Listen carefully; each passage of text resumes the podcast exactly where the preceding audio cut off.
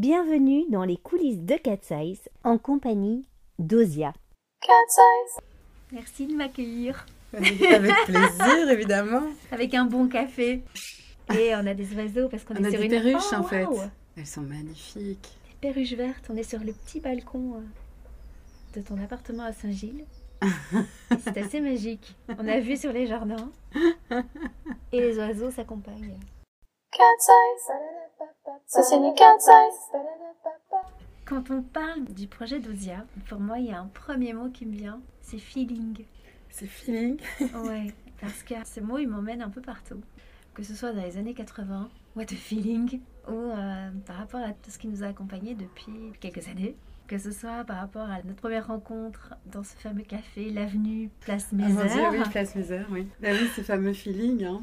Je pense que c'est difficile pour les gens de comprendre euh, ce fameux feeling justement qu'on a toutes les deux, qui est on sent les choses. On, se Mm. fait, on fait confiance, quoi. On se fait confiance et euh, on se dit que tout arrive euh, au bon moment.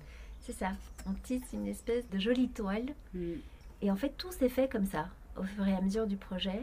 Que ce soit la création du clip, qui était aussi dans un café, sur Ouais. une table, sur un coin de table avec Rémi à l'époque. Oui.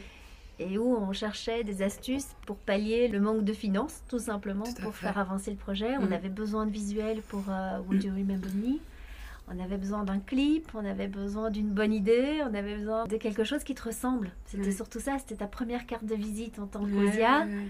Et je me souviens très bien, hein, on est parti dans tous les sens ce jour-là, en revenant sur la genèse du morceau, sur Ouais. New York, sur Londres, Ah oui, oui, tout à fait, tout à fait. sur ce qui avait amené cette chanson. Et donc oui, ce fameux clip qui a été fait, euh, enfin d'où l'idée est née sur un coin de table, qui a été tourné d'ailleurs ici, dans cet appartement dans lequel on est là maintenant. Et donc tout est homemade en fait finalement avec Osia quoi.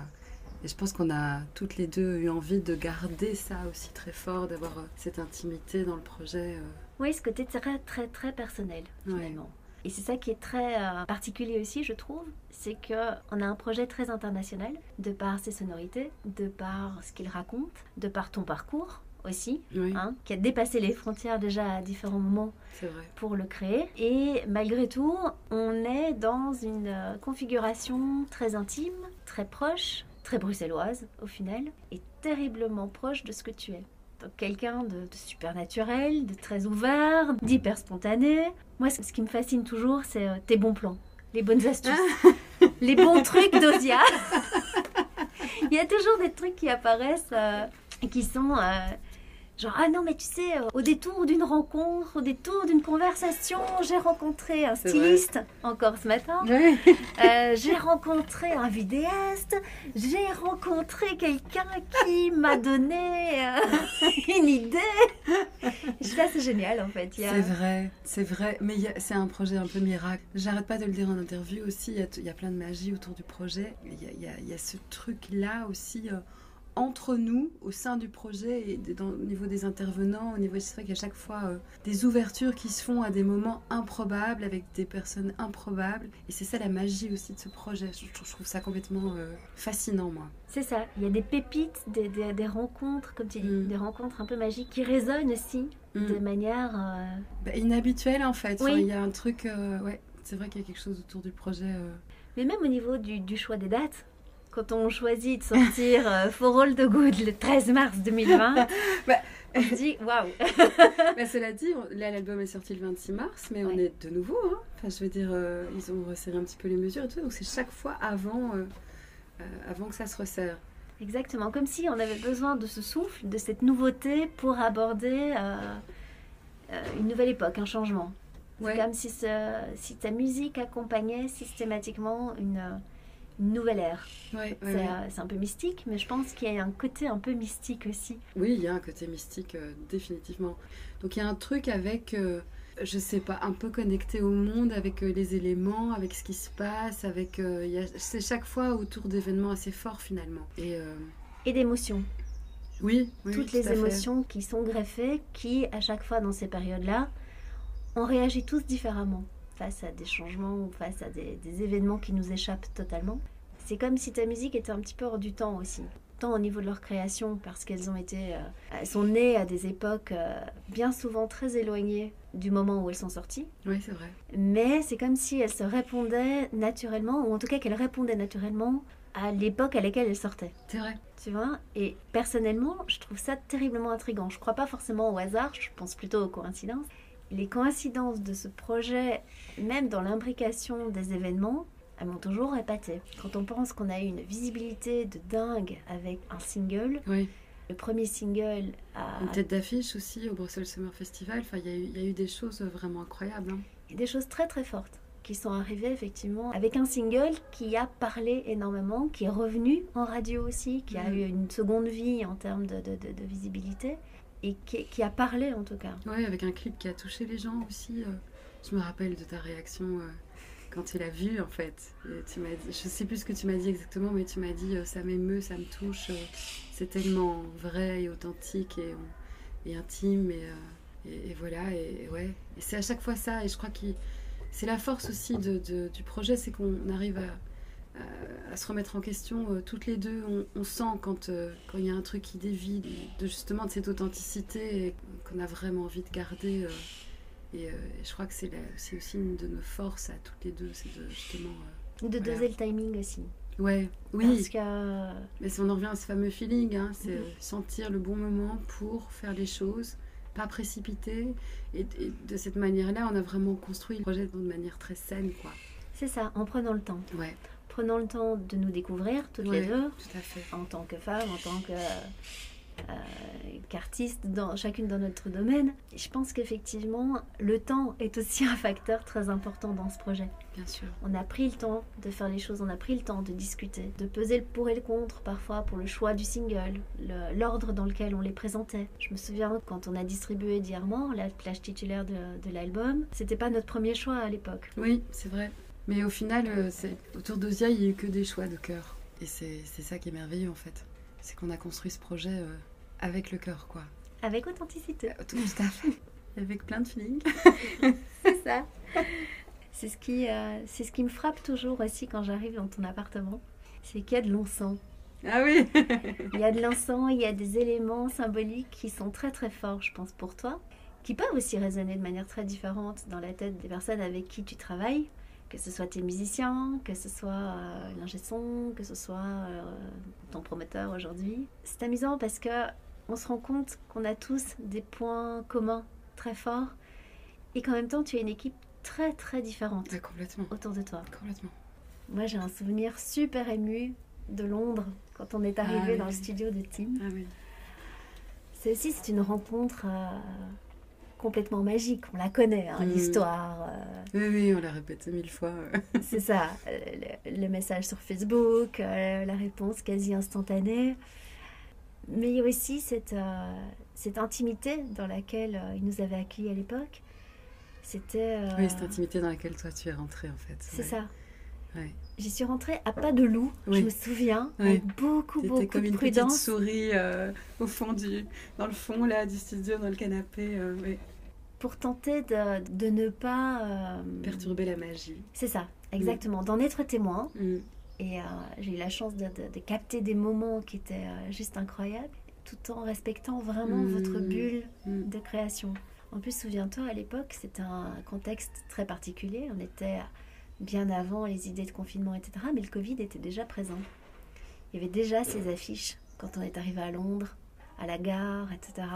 Et on, on était déjà dans un contexte un petit peu particulier. Je pense que si on nous avait dit à l'époque que euh, quelques semaines plus tard, on serait confiné, que le single sortirait dans, dans une espèce de no man's land artistique euh, particulier, je sais pas comment on, on aurait réagi. De toute façon, c'est c'est pas là le propos.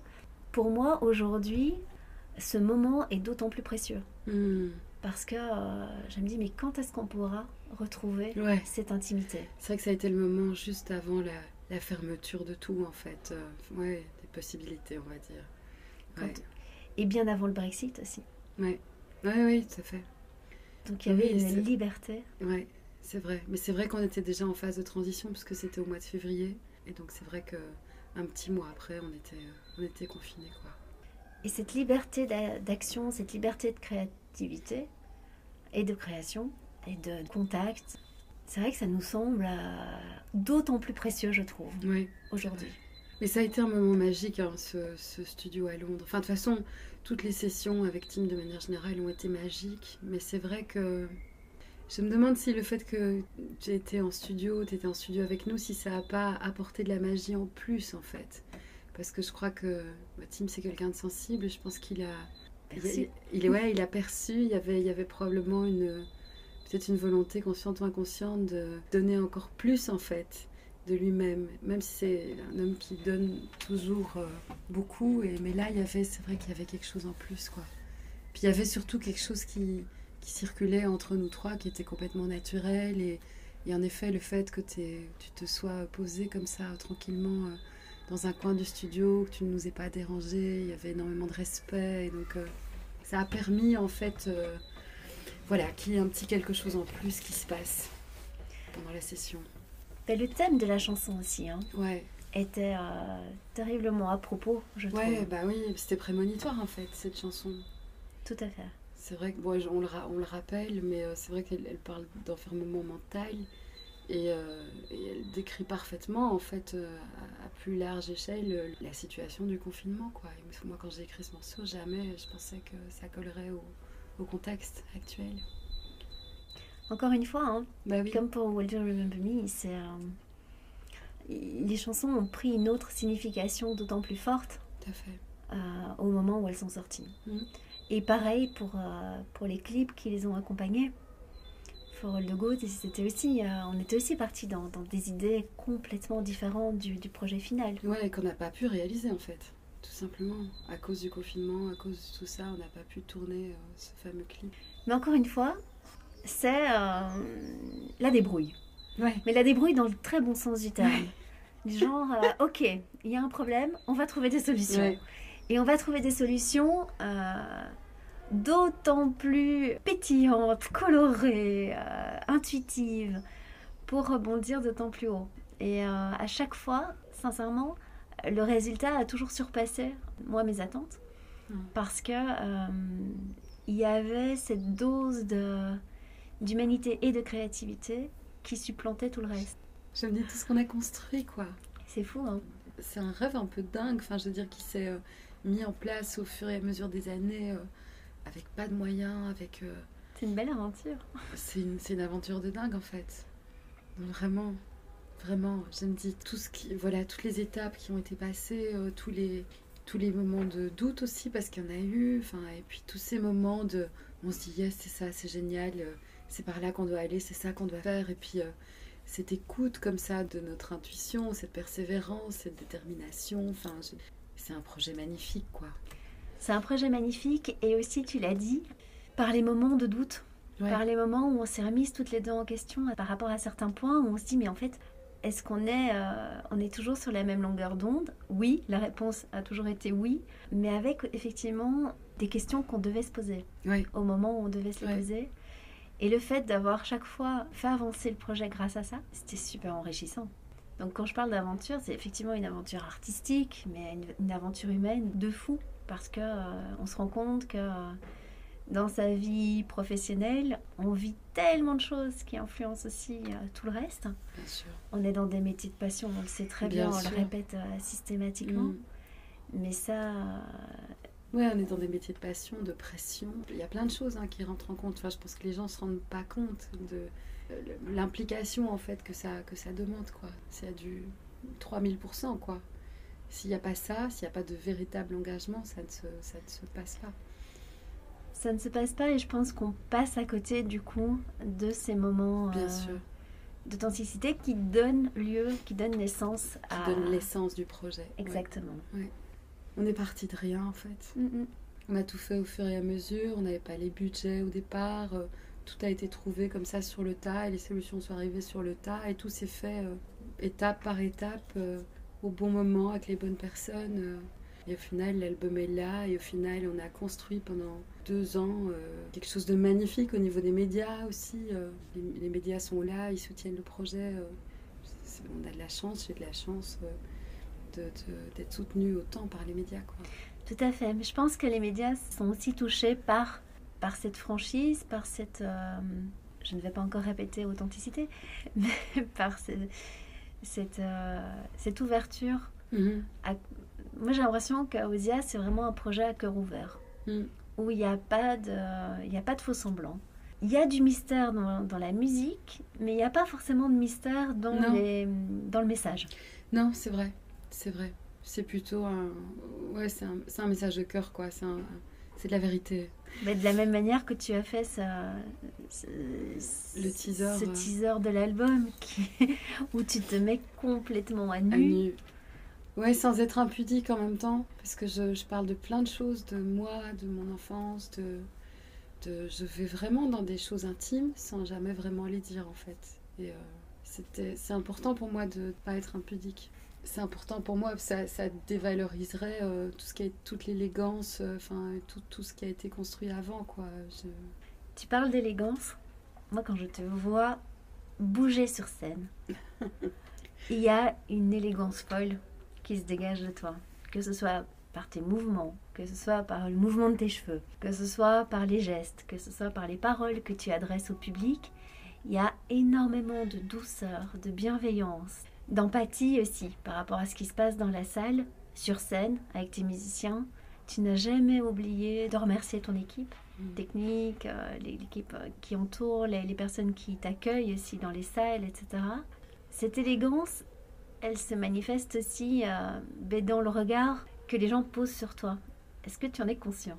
Je- J'en suis pas consciente à ce point-là, je crois.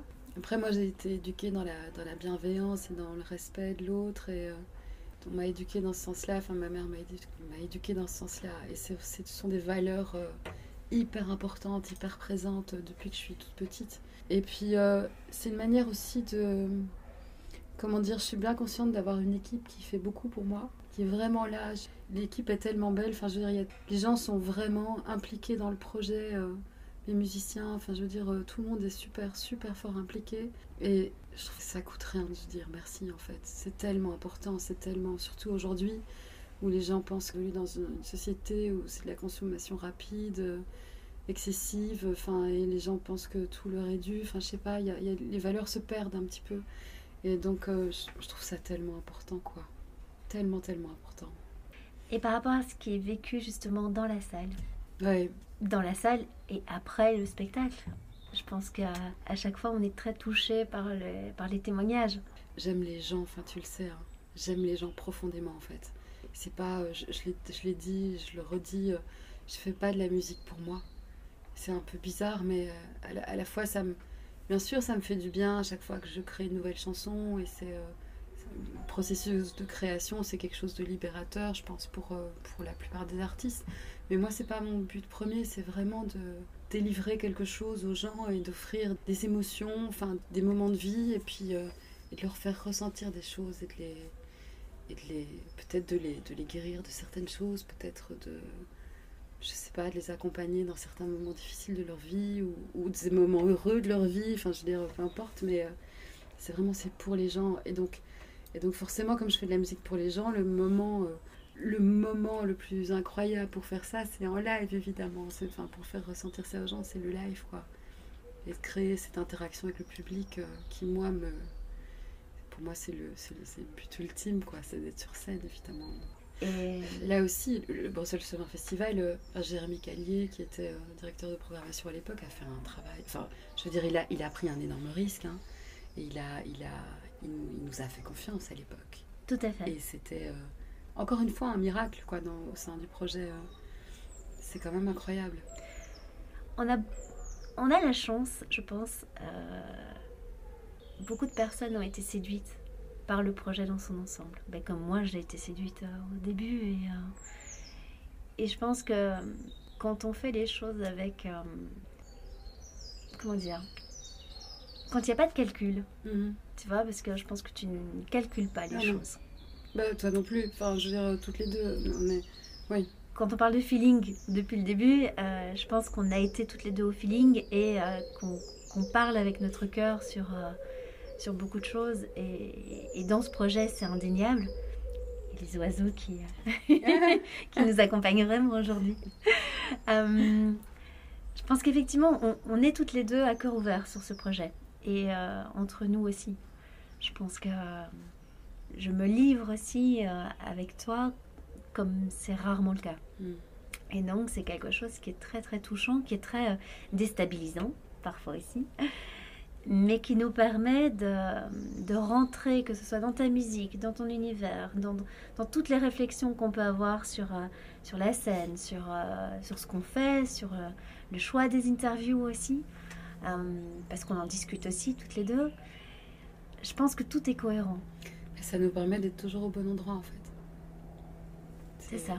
Ouais, enfin je pense. J'ai vraiment la sensation qu'on est au bon endroit et qu'on et qu'on vient de passer parce que là, ça fait, euh, en fait, ça fait, euh, ça fait trois ans en fait. Mhm. Euh, on vient de passer trois ans en, étant à chaque fois, en faisant attention à être juste. Exactement. Quitte à revenir en arrière sur, sur des choix, sur des, des, idées, sur certaines ambitions. Mais on n'est jamais vraiment revenu en arrière sur des choix ou des idées. Je pense que il y a eu des moments de doute avant, mais une fois que les, décisions étaient prises, elles étaient prises. Elles se sont. Oui, quand je dis revenir en arrière, c'est qu'on a, oui, on est revenu sur des réflections. Oui, c'est vrai. On a repensé certaines choses. C'est vrai, c'est vrai, c'est vrai. Pour les faire. Euh, c'est vrai. Pour les retransformer en fait. Mais euh, non, on n'est pas, on n'a pas lâché euh, certains, certains projets, au contraire, mais on les a fait grandir autrement. Je pense que c'est ça. Peut-être juste, on a eu le temps, on a eu la chance, on a pris le on a, choisi de prendre le temps, ouais. Pour prendre du recul mhm. par rapport à certaines choses. C'est vrai. Et ça, c'est une énorme chance. Ouais. De ne pas avoir été euh, pressé comme des citrons. Bah, c'est quelque chose qu'on n'aurait pas pu faire avec une maison de disques, par exemple. C'est euh, à la fois c'est difficile sans label, mais à la fois c'est une liberté euh, énorme. Et c'est ce qui a permis en effet la construction du projet de manière saine, étape par étape, avec des vraies réflexions autour du projet on s'est posé quoi.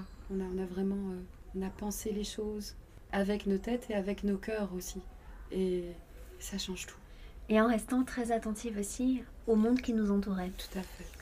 Que ce soit euh, les équipes, que ce soit euh, bah, tout ce qui se passe en général. Hein. Le contexte a énormément joué aussi en notre faveur, oui. quoi qu'on en pense. Oui. oui, ça nous a parfois permis de gagner du temps, pour être honnête là où on n'en avait pas. Exactement. Ce qui est complètement paradoxal. Oui, c'est vrai que la notion de temps, c'est particulier. Hein, le temps, enfin, on dit souvent que le temps, c'est de, l'argent, euh, mais c'est vrai. Et nous, j'ai l'impression qu'on a eu un, temps qui était euh, extensible quelque part. J'ai toujours eu cette sensation-là dans le projet, en fait. C'est que, ok, si jamais euh, il y a à un moment donné, on manque de temps, et ben nous, en fait, on va trouver une solution pour délier tout ça et gagner du temps. Donc, pour l'étirer. Ouais pour euh, créer notre temps à nous. Oui. Le temps du projet. Ouais, on a créé notre propre courbe du temps, c'est vrai. C'est dingue, hein C'est complètement dingue. On a abordé beaucoup de choses déjà. Hein. Mmh. C'est un espèce de bilan, en fait, tu vois, de, ces trois ans de, collaboration et, de, et du projet, quoi. Mmh. Et pour demain? Pour demain, pendant trois mois, pendant six mois, ouais, quels seraient tes rêves à toi? Ah, J'ai envie de faire plein de choses encore. J'ai envie de faire beaucoup de vidéos. Je crois que j'ai envie de faire beaucoup de. Je rêverais par exemple de faire une version de Would You Remember Me euh, en studio avec un quatuor à cordes et un piano. Ah ouais J'ai envie de faire ça. Je n'ai pas encore eu l'occasion de t'en parler. bah voilà, c'est le moment idéal. J'y pense depuis deux jours. j'ai envie de faire ça. J'ai envie de. Parfois, j'ai envie de refaire tout l'album, mais en version acoustique, euh, live. J'ai aussi envie, j'aimerais bien faire un truc avec le Métropole Orchestre. C'est toujours la même veine, hein. on retourne à l'acoustique, mais le Métropole Orchestre, tu sais, qui est cet orchestre euh, philharmonique qui se trouve en Hollande euh, et qui. Euh, donc c'est un orchestre avec, je sais pas, 60 ou 80 musiciens, je sais pas, mais ils font des duos, on va dire, avec des, artistes connus et moins connus. Ça, j'aimerais bien faire. Et ben voilà, on sait qui contacter dans les prochaines semaines. ouais. Ah oui, j'adorerais faire ça. Puis. Ouais, quand les, lives, quand les lives reviendront, les premières parties d'Anna Del Rey. le rêve ultime. Pourquoi? Mais euh, parce que j'ai. Il euh, n'y a rien à faire, c'est une artiste que j'ai envie de rencontrer en fait. Elle, elle, me touche mais tellement par tout son univers et par euh, tout ce qu'elle est. c'est une espèce de rêveuse mystérieuse, inaccessible et à la fois tellement accessible parce qu'en fait c'est une fille chaleureuse et autour de laquelle on lui a construit une image comme ça, très froide, et ce qu'elle n'est pas du tout en fait. Et je sais pas, elle, m'intrigue complètement. Ah, Elle a un univers très intrigant. hein. Ouais. Je me souviens que c'était une de tes références quand on avait réfléchi euh, au clip, Ouais, différents titres de l'album. C'est amusant parce qu'à chaque fois que tu me parles d'artistes, on part dans des univers euh, particulier quoi. très particuliers. ouais. Ouais, Ouais, c'est vrai que j'ai. euh, je, je suis attirée par, euh, par, par des artistes qui ont des univers en effet un peu particuliers, un peu. Euh, c'est un peu spécial, c'est un peu euh, pas courant, c'est un peu. ça sort de, de, de, la norme. euh. Ouais, parce que pareil, quand. euh, quand t'as 15 ans, tu, tu, tu vois, je suis fan de Jeff Buckley à 15 ans et c'est, c'est, aussi un choix particulier à 15 ans, quoi, d'être fan de Jeff Buckley. C'était un artiste aussi avec une.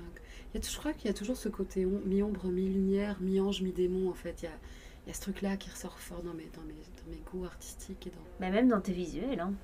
Ouais, complètement. on est aussi sur l'ombre, la lumière, le, jeu de, le jeu de couleurs, le, le côté un peu vintage, le côté... Ouais. euh, C'était un peu sombre et puis le côté à la fois très lumineux, en effet. Il y a, il y a- ouais. Y a un côté David Lynch aussi chez toi, Ouais. qui, euh, qui est très intrigant, je trouve. Mm. Un côté très cinématographique aussi. Je, je le disais il n'y a, pas très longtemps en interview, l'image est, est importante pour moi. Je veux dire, euh, déjà le fait de composer mes morceaux, faut jamais sans, avoir des, sortes de visions, des sortes d'images. Je m'imagine dans des endroits, euh, je voyage en fait dans ma tête, quoi.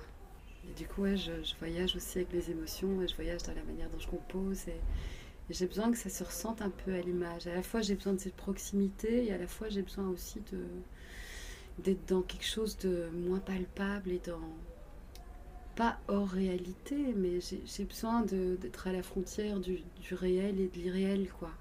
Et c'est quelque chose qui m'habite hein, profondément. Enfin, je veux dire, euh, je suis comme ça aussi. J'ai à la fois les pieds bien sur terre et à la fois je suis hyper rêveuse et, euh, à la fois je suis hyper bienveillante et lumineuse et douce. Et à la fois j'ai des marécages émotionnels euh, terribles. Et, et tout ça cohabite de manière hyper étrange en fait, parce que généralement les gens euh, choisissent leur camp. enfin, je veux dire, il y a, il y a des choses plus tranchées que ça euh, dans certaines personnalités. Et, moi, en fait, c'est- en fait, je crois que c'est pour ça que ma carrière artistique a pris du temps. C'est parce qu'il a fallu un temps de, de réunir toutes ces facettes, en fait, de les accepter, de leur donner vie de manière cohérente et surtout d'être tranquille avec, euh, avec tout ça, parce que j'étais persuadée pendant longtemps que je devais choisir. Je devais choisir, euh, ok, je dois être ceci ou je dois être cela. Je peux pas être les deux. Je trouvais pas la manière de faire cohabiter en fait euh, toutes ces facettes à l'intérieur de moi. Accepter, d'oser euh, aller à la rencontre de... euh, De la dualité en fait. Embrasser la dualité, c'est vraiment, c'est vraiment ça. ce qu'on retrouve complètement dans ta cover, en fait. Sur la pochette de l'album, Tout à ces fait. deux visages Tout à fait. sont présents, à condition d'y être attentif. Ouais. À condition vraiment de regarder attentivement cette photo, parce que euh, regarder rapidement, on passe complètement à côté Ouais, ouais. de ce visage en regard finalement, Mhm. euh, et qui n'est pas posé non plus de manière totalement innocente. Bien sûr. Oui, bien sûr. Bah, là aussi, bah, on en revient au miracle du projet euh, Big Active. euh, Ça a été un autre miracle. Là aussi, ça a été euh, un mail voilà, que tu as écrit, que tu as envoyé. au départ, tout était trop cher. On avait dit non, on, on reviendra vers vous la prochaine fois. Et puis au final, euh, ils se sont dit bah non, si vous, avez, si vous nous donnez un peu de temps, de nouveau, le facteur temps, si vous n'êtes pas dans des délais euh, très courts, etc. Et on avait un mois. On a pu créer du temps grâce de nouveau à la temps. situation. Donc Exactement. là aussi, le temps est sensible. Ouais, donc ça nous a permis du coup d'avoir Big Active, de collaborer avec eux et de. Et ça a donné naissance en effet à cette pochette qui, qui représente parfaitement le message que je voulais passer à travers cet album et euh, à travers le titre de l'album euh, et, et d'exprimer cette dualité en effet euh, qui m'est propre. Tout à fait. Puis ce qui était très beau aussi, je trouve, c'est euh, la collaboration avec Laetitia Le Fur. Ces incroyables photos qui t'accompagnent depuis trois ans et qui ont évolué aussi de manière très cohérente avec le projet. Bah, elle aussi, c'est une rencontre miracle, c'est Instagram. Laetitia, moi je la connaissais pas. Euh, J'avais découvert son travail sur Insta et euh, je m'étais dit, enfin voilà, j'étais tombée amoureuse de son travail. Et puis je me rappelle que deux jours après, j'ai mon, ami Stéphane, beau gars euh, tatoué euh, qui joue dans mon premier clip. Euh, je me rappelle que Stéphane me dit Ah bah Laetitia Le Fur, bah oui, je la connais, je fais des photos avec elle, je la connais super bien, tu peux lui écrire de ma part. Et voilà, et encore une fois, ça s'est mis comme ça, de manière complètement miraculeuse. Donc j'ai contacté Laetitia, et puis ça s'est fait, et puis en effet, il y a eu une. C'est devenu une amie, quoi. C'est une, c'est une fille avec une sensibilité euh, juste euh, hors pair, et qui a ce côté justement filmique, et qui a pu retransmettre euh, dans ses photos, à travers ses photos, à travers les images. Elle a, elle a aussi participé à la construction de l'univers euh, du projet. Complètement. Ouais. C'est des beaux souvenirs. hein. Ouais, c'est des beaux souvenirs. Mais tout a été comme ça, parce que The Voice aussi, euh, ça a aussi été un truc. euh, les, les gens le savent, je le dis en interview, mais on m'a contacté quoi. On m'a contacté, je voulais pas le faire. euh, ils m'ont rappelé 15 fois, euh, j'ai dit non 15 fois. Et, et au final, j'ai fini par accepter, parce que je me dis, bon, 15 fois, on a le même truc qui revient. euh, c'est qu'il y a peut-être quelque chose qui, voilà, sûr. il y a peut-être quelque chose là-dessous, il faut, il faut le faire quoi. Et qu'est-ce qui t'a convaincu finalement au bout de la 15e fois? Et là, en fait, il y a le producteur de l'émission. Producteur, c'est pas le producteur, c'était. euh, Directeur de casting ou- euh, non, c'était pas le directeur de casting, c'était quelqu'un qui était au sein de la production. Il m'a appelé de son portable privé. Et il m'a dit euh, Écoutez, mademoiselle, on a vraiment envie de vous rencontrer. Ça, ça ne vous engage à rien, en fait. On- voilà, on, on va se rencontrer, il n'y aura pas de file d'attente, il aura pas. On vous reçoit. on vous reçoit presque un petit peu en privé, comme ça. Vous aurez trois heures, on va pouvoir euh, discuter de toutes vos craintes euh, artistiques, euh, contractuelles, etc. Et il dit voilà, ça ne vous engage absolument à rien. Et je sais pas, il m'a mis en confiance.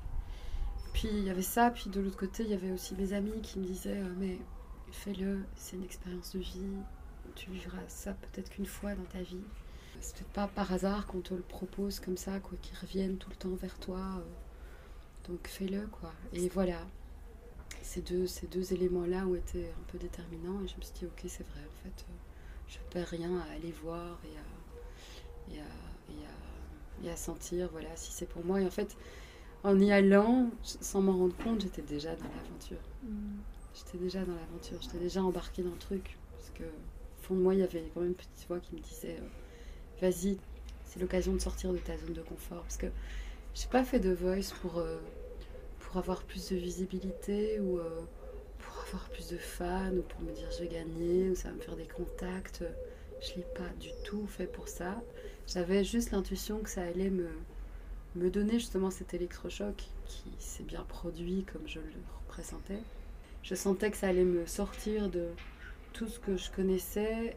Je savais que ça allait pas être facile non plus. Parce que moi, j'aime pas être exposée euh, grandement. Ça me, ça m'angoisse en fait. Et donc, euh, c'était l'occasion de, voilà, de, de faire quelque chose euh, qui me sorte complètement de, de ce que j'avais l'habitude et qui, qui, voilà, qui allait me sortir de ma zone de confort. C'est, en effet ce qui s'est produit. J'ai pas forcément euh, eu plus de contacts professionnels, j'ai pas eu une énorme visibilité, j'ai pas eu beaucoup beaucoup de fans en plus. euh, mon, but premier était atteint en fait. Qu'est-ce que tu as appris du coup? Que- Quels sont les premiers souvenirs où tu te dis ouais, ça, je...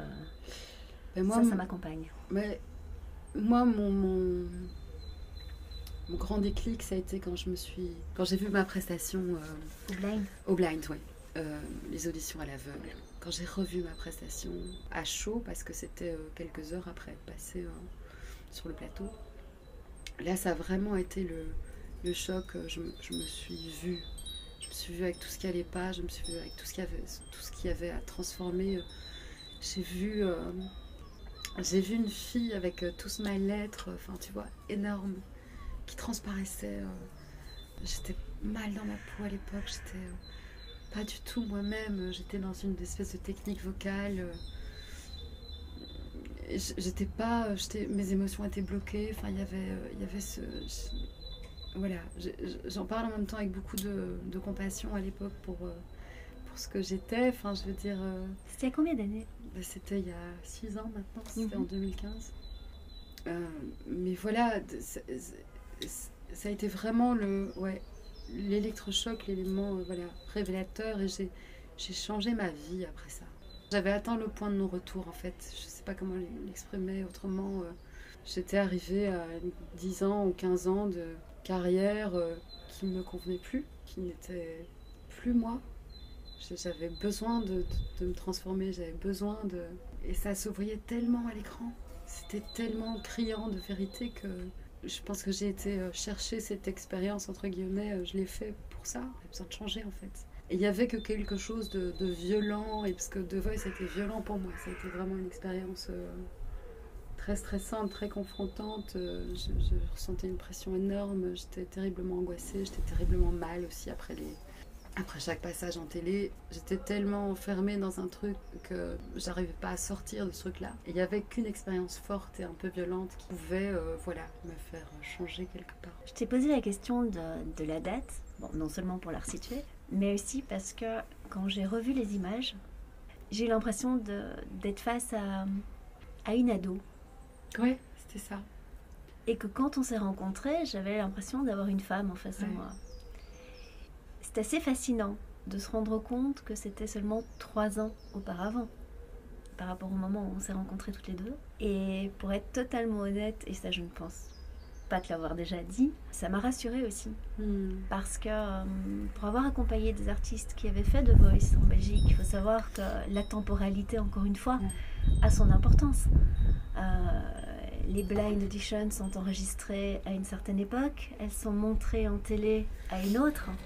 Donc il y a déjà un laps de temps très très long entre les deux. Tout à fait. Le temps est donné ou bousculé, en tout cas, pour les, les talents, pour les, les artistes qui y participent. On pense parfois que effectivement qu'on a qu'on peut interpréter certaines choses et qu'on peut se préparer à la diffusion en télé de certaines images, etc. Je pense que personne ne l'est. Non.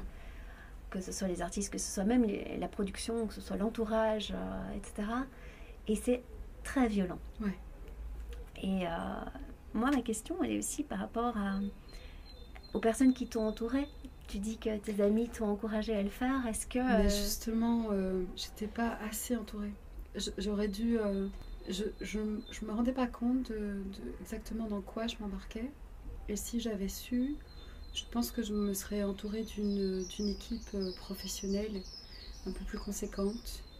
Je pense que j'aurais dû être coachée. Je, pe- je pense que j'aurais dû. je pense que mon ancien manager à l'époque aurait dû être avec moi. J'étais toute seule en fait. Enfin, je dirais psychologiquement et. Et ouais, j'étais, je me sens, j'étais toute seule dans l'aventure parce que, bon, en effet, il y avait, il y avait évidemment le soutien de mes amis et de ma famille, mais, euh, mais je pense que j'aurais dû, euh, si c'était à refaire, euh, c'est ça que j'aurais mis en place en plus. Parce qu'en effet, c'est très violent, ça, fait des dégâts. Et, moi, là où était ma force, c'est mes 10-15 ans de carrière derrière. Ça, ça a été ma force. Je pense que si j'avais fait The Voice en ayant eu 17 ans ou 20 ans en étant dans une carrière qui démarre ou enfin voilà ou en tout cas toute jeune je sais même pas si je chanterais encore en fait. Ma force a été mon expérience et mon âge et, ça m'a permis justement de, de cette expérience d'en faire quelque chose de positif. J'ai voté pour l'intégrité à ce moment-là. Enfin je me suis dit euh, ok maintenant je vais être moi. Et il y a rien il a rien qui va me dévier de mon chemin bon après c'est une question de personnalité aussi tout un, tout un chacun euh, euh, transforme ça comme il veut et le vit euh, comme il peut, comme il comme voilà. Mais euh, moi, je sais que ça m'a donné en fait une force que j'avais pas avant. Et tu avais changé d'équipe aussi pendant l'aventure. Ouais. Moi, je me sentais pas très bien dans l'équipe de Florent Pagny, pour être tout à fait honnête. Je me sentais pas très bien là-dedans. Quand j'ai été euh, repêchée par Mika, euh, qui était le coach avec lequel je voulais être au départ, ça a été un soulagement pour moi. C'était une libération. Et en effet, je me suis sentie bien plus accompagnée euh, artistiquement. euh, Enfin, il faut savoir que chaque coach a un, coach euh, qui est rattaché au coach principal. Et en fait, la coach vocale qui accompagnait euh, Mika, c'est Marlène. Et, Marlène, on a eu un. Il s'est passé aussi quelque chose, hein, il y a eu un contact humain. Enfin, je veux dire, elle, m'a vraiment accompagnée. Marlène m'a appris un, tr- un truc aussi que j'oublierai jamais. parce que moi, à l'époque, j'avais. J'avais donc toutes mes émotions fortement contenues. Et euh, je me rappelle qu'avant d'avoir chanté le prélude de Bach de Morane, qui a été en fait euh, la, dernière émission que j'ai faite, euh, enfin, sur le plateau, c'était pour l'épreuve ultime, et ensuite l'aventure s'est arrêtée pour moi. Ça m'a fortement bousculé de, de chanter ce morceau-là. Je ne sais pas pourquoi, parce qu'il y avait, ça faisait écho chez moi à certaines choses, et comme mes émotions étaient fort ben, bloquées, contenues à l'époque, je me rappelle d'avoir fait euh, une séance de deux heures de coaching avec Marlène, donc dans les, dans les studios, là. euh, Saint-Denis. Ouais. Euh, donc on a fait deux heures de, de séance de coaching, et je me rappelle avoir pleuré pendant les deux heures. Et, et je disais à Marlène, je disais, mais comment est-ce que je peux faire en fait pour euh, contrôler ça, maîtriser ça, ou, ou être plus à l'aise avec ça Parce que moi, j'ai pas envie de m'écrouler euh, et de pleurer devant les gens euh, sur un plateau télé, euh, devant je sais pas combien de millions de téléspectateurs. Enfin, je veux c'est hors de question quoi. Marlène, elle m'a appris un truc que j'ai, bah, que j'utilise encore aujourd'hui. Elle m'a dit, bah, tu mets la main sur ton cœur. Et tu, et tu viens mettre ta main sur ton cœur, et puis ensuite tu, tu, tu fais un espèce de petit mouvement comme ça, de droite à gauche. Comme si- elle me dit, c'est un mouvement de d'apaisement et de. C'est comme si en fait euh, tu venais te, te prendre dans les bras ou te. Voilà, et. Et, c'est un, c'est un mouvement de, qu'on fait aux enfants en fait. Et donc. euh, j'ai de nouveau aimé. Et donc euh, voilà, si je suis euh, sur scène et qu'on va faire ce mouvement-là, c'est-à-dire que j'ai une petite émotion et que du coup je, je viens la calmer. Quoi. J'oublierai jamais ça, elle m'a, appris chose d'incroyable. Waouh Voilà.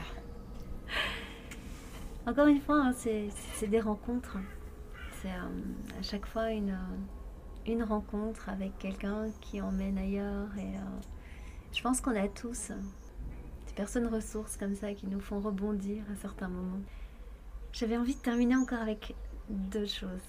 Tu te souviens, il y a quelques mois, un an, un peu plus d'un an, on avait fait des petits cadeaux en radio. Ouais. On avait offert un Fortune Cookie ouais. et on avait accompagné aussi la distribution du single de. hum, C'était quoi les Lucky Charms ou Je ne sais pas comment on, on peut euh, citer ces petites cartes.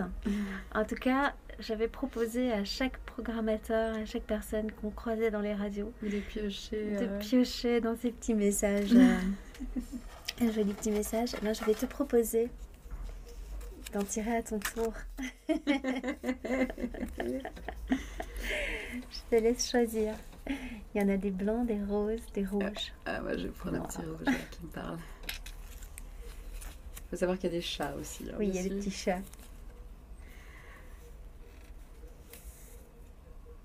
Alors, a wise man will make more opportunities than he finds. Donc, un homme sage euh, fera euh, plus d'opportunités euh, qu'il ne pense, quoi. Ça rebondit naturellement sur ce que tu viens de dire finalement. complètement, complètement. Je sais pas si on est toujours très sage euh, dans ce projet, euh, mais oui, parfois oui, parfois oui, parfois oui. Bah, la sagesse serait peut-être justement de s'écouter Tout à fait, et d'oser euh, tout à fait. d'oser aller à sa rencontre personnelle et Mm. du coup à la rencontre des autres. Je pense que ça, c'est une, c'est une grande sagesse. Je pense. Et tu as ton fortune coquille aussi. Là, on, on Ah double, on double l'effet.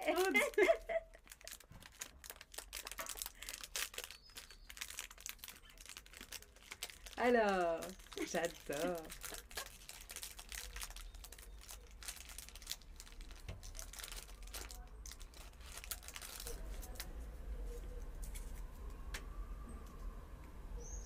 Ah ben voilà.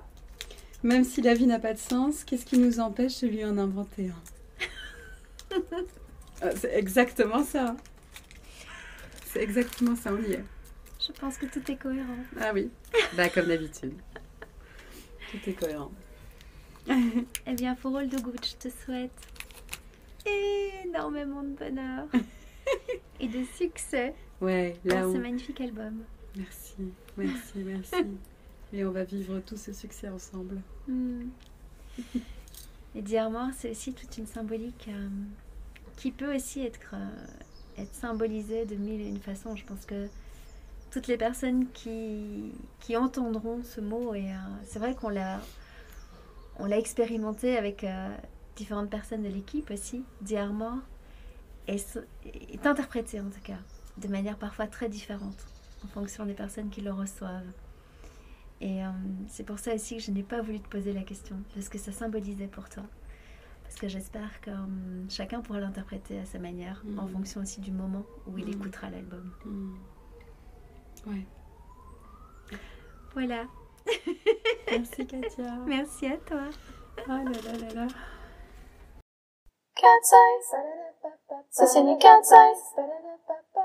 Merci d'avoir partagé ce moment privilégié en notre compagnie.